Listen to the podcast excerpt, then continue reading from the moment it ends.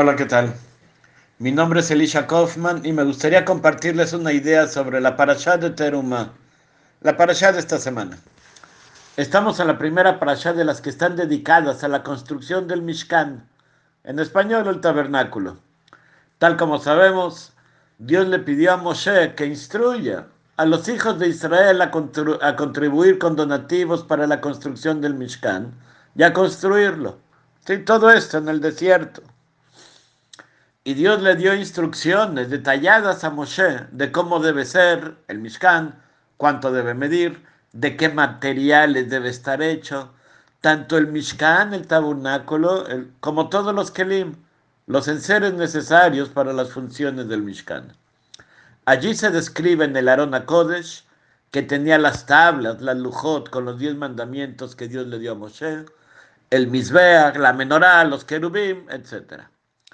Y sabemos también que uno de los principales beneficios del Mishkan era que gracias a él, la Shejinah, la presencia divina, moraría en Israel.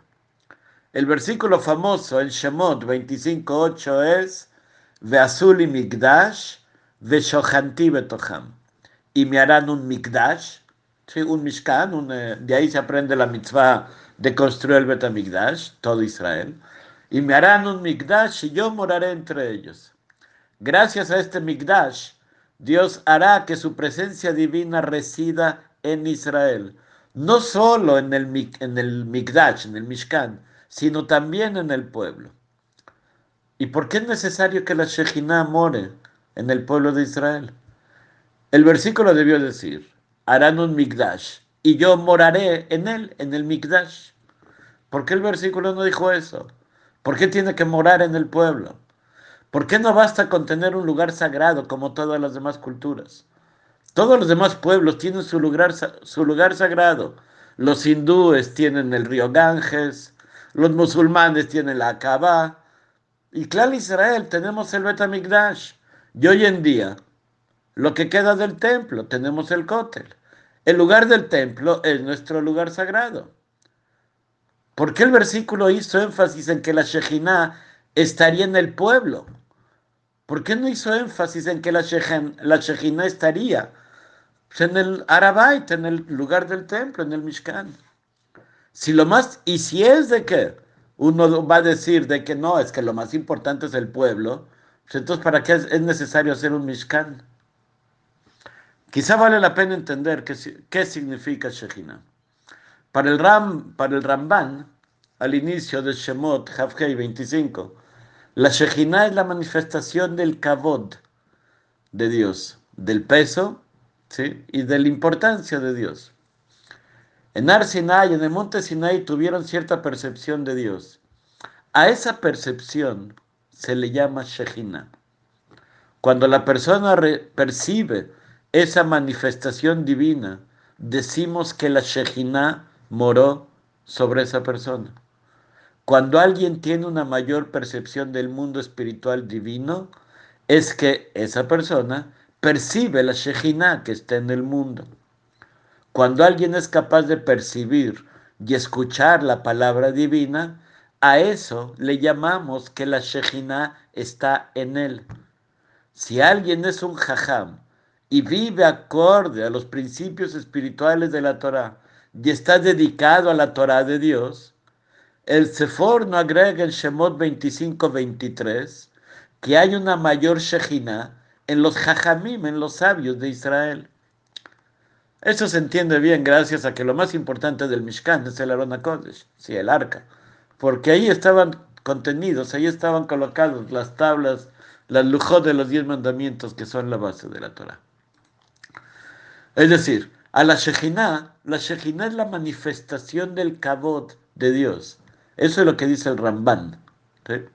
Es decir, la Shejinah es la, es la posibilidad en la cual alguien, o Clal Israel o el que sea, puede percibir cómo el honor de Dios, la importancia de Dios, la gloria de Dios, el Kabod de Dios, se manifiesta en un lugar o en una persona. Con respecto a los lugares físicos, Vale la pena aclarar que Dios no puede estar en un lugar más que en otro, pues Dios es una unidad absoluta y no puede haber más Dios en un lugar que en otro lugar. Por eso, cuando decimos que un lugar tiene más Shejina que otro lugar, es porque allí se le percibe más fácilmente que en otros lugares. Decimos que el Kotel tiene mayor Shejina que otros lugares, porque allí es más fácil ver y sentir esa energía espiritual divina. Respondiendo a las preguntas, necesitamos del Mishkan para tener un espacio físico único donde podamos rezar y servir a Dios. Esto es el Seforno 25.9. Dios pidió que hiciéramos un Mikdash para que todo el pueblo tome el servicio a Dios como lo más esencial e importante de su vida y se dedique a conectarse con Dios. De esta manera, cuando las personas ven que todo el pueblo está entregado a la búsqueda de la conexión con Dios, haciendo todo lo que Dios pide, entonces nosotros nos damos cuenta que en ese pueblo Dios es muy importante y el peso, la gloria de Dios está en todo ese pueblo porque el pueblo le da importancia a Dios. Se ve el cabot y el honor de Dios en el pueblo. O sea, se ve la Shejina en el pueblo y en los Jajamim más que en todos los demás. El versículo nos dice que debemos hacer un Migdash para que Dios resida dentro del pueblo. Si es así, Beazuli Migdash, Beshohanti Betoham, dentro del pueblo. Y la Shejina está sobre todo, el énfasis está en que en el pueblo. ¿Por qué a veces le damos más importancia al cótel que a otro judío? Ya vimos que la importancia del cótel y del Betamigdash es porque posibilitan que la Shejina esté dentro del pueblo. Lo importante es que está dentro del pueblo, no en el espacio físico. Eso también es importante, pero no tanto. ¿Por qué la gente le da honor a un objeto físico o a un Sefer Torah y no le da honor a un gran hombre sabio, a un Gabra Raba, como dijo Rabá en la Gemara en Makot 22a.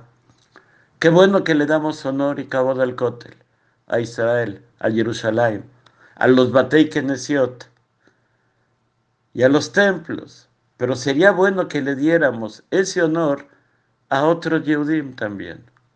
Imagínate que buscaras a Dios en el rostro de cualquier otro Yehudí. Si sí, ya estarías viendo la Shekhinah en él. Eso es Beshohanti Betoham. Shabbat Shalom.